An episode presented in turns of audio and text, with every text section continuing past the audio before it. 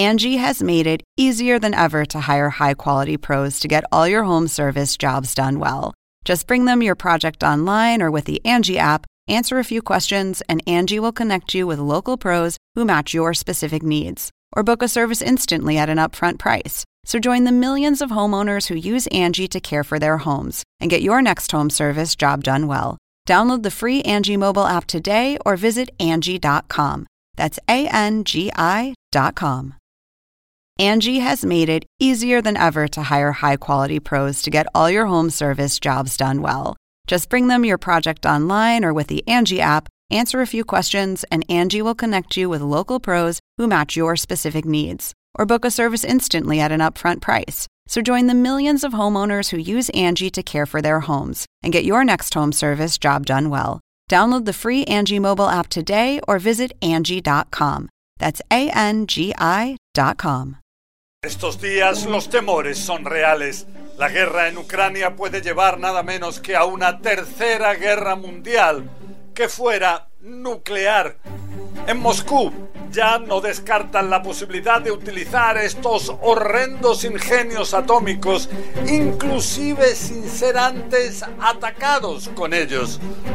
La situación en el interior de Ucrania el hecho de que el ejército ruso tiene cada vez más dificultades en el campo de batalla hace que muchos analistas piensen que no habría que descartar la posibilidad de que al final Vladimir Putin decidiera utilizar también armas no convencionales, químicas, biológicas e inclusive nucleares. El objetivo sería, dicen, no parecer nunca como perdedor, algo que podría dañar seriamente la seguridad de su país, el poder disuasivo de Rusia. Entonces nos encontramos en una nueva realidad. President Putin's invasion is brutal. La invasión del presidente Putin es brutal y es horrible y doloroso presenciar el sufrimiento humano. Estamos decididos a hacer todo lo posible para apoyar a Ucrania, pero tenemos la responsabilidad de garantizar que la guerra no se intensifique más allá de Ucrania y que se convierta en un conflicto entre la OTAN y Rusia. Esto causaría aún más muerte y aún más destrucción. Saludos. Les habla José Levi en un nuevo podcast de CNN, Desafíos Globales. Hay que recordar en la historia, fue al final de la Segunda Guerra Mundial, la única vez en la cual se utilizaron en condiciones reales de combate dos bombas atómicas en Hiroshima y en Nagasaki. Desde entonces, inclusive durante la Guerra Fría, ningún país, ni Rusia, bueno, entonces la Unión Soviética, ni Estados Unidos se atrevieron a utilizar tales ingenios también ya se habían desarrollado bombas especialmente horrendas con un potencial a veces cientos de veces, si no miles de veces más potentes que las bombas utilizadas en Hiroshima y en Nagasaki. El temor era demasiado grande que algo así pudiera llevar realmente al fin del mundo. Uh, la cosa más importante que podemos hacer desde afuera es mantener nuestras democracias unidas y nuestra oposición y esfuerzos para combatir la devastación que está ocurriendo a manos de un hombre quien, francamente, creo es un criminal de guerra y pienso que la ley lo definirá como tal. Pero ¿qué es lo que pasa? Ahora tenemos un nuevo componente que hay que tener muy en cuenta, que son las bombas nucleares tácticas que no son más potentes, sino justo lo contrario, mucho menos potentes. Inclusive se dice que habría algunas de estas bombas nucleares tácticas que serían de una potencia de tan solo el 2% de lo que eran las bombas en Hiroshima o en Nagasaki. Y entonces, ¿qué es lo que pasa?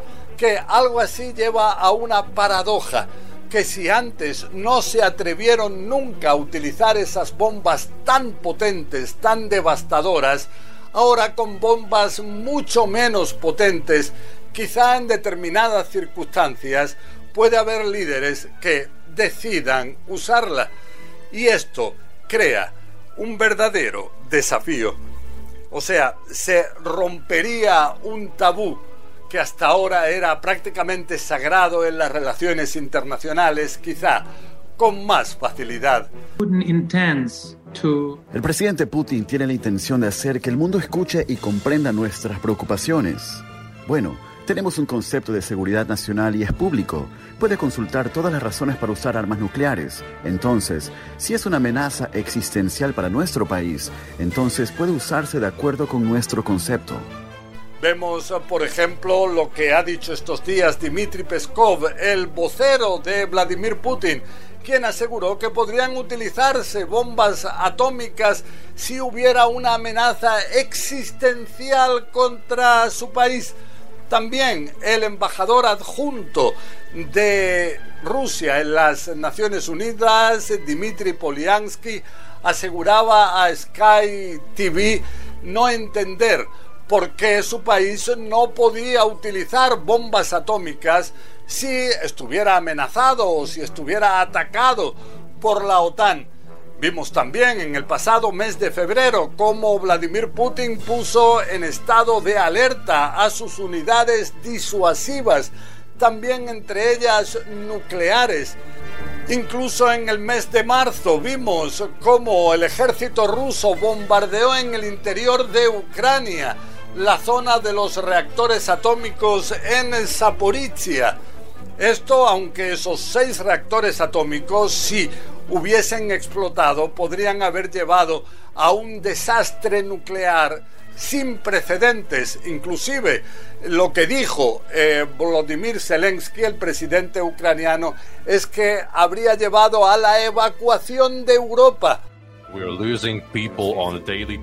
Estamos perdiendo gente a diario, gente inocente sobre el terreno. Las fuerzas rusas han venido a exterminarnos, a matarnos, y hemos demostrado la dignidad de nuestro pueblo y nuestro ejército, que somos capaces de asestar un golpe poderoso, que somos capaces de devolver el golpe.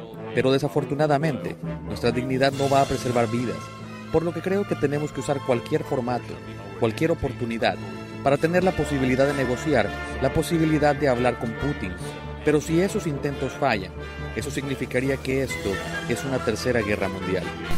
Todo esto en una realidad en la cual vemos como en el interior de Ucrania el ejército ruso tiene enormes dificultades en la lucha convencional.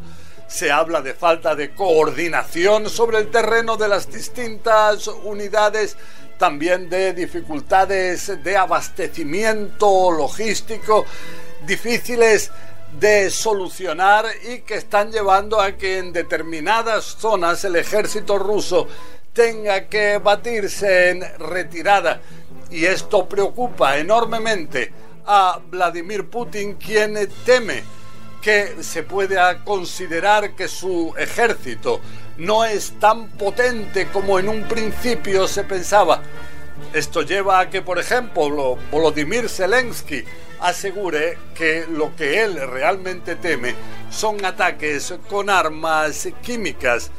Pero está la posibilidad todavía de que se utilicen armas nucleares tácticas, inclusive que como primer bombardeo pudiera ser atacada alguna zona totalmente desierta como advertencia. Pero situaciones así pueden deteriorarse rápidamente y este es un temor real ahora. Vemos, eso sí, que eh, para impedir algo así, inclusive el propio Vladimir Putin llegó a asegurar hace unas semanas que en una guerra nuclear únicamente habría perdedores. Ojalá que eso sea realmente al final lo que se imponga. Bueno, hasta aquí este podcast. Les habló José Levi. La semana que viene seguiremos con más desafíos globales que esperemos que esta vez sean más optimistas. Es el futuro el que está en juego.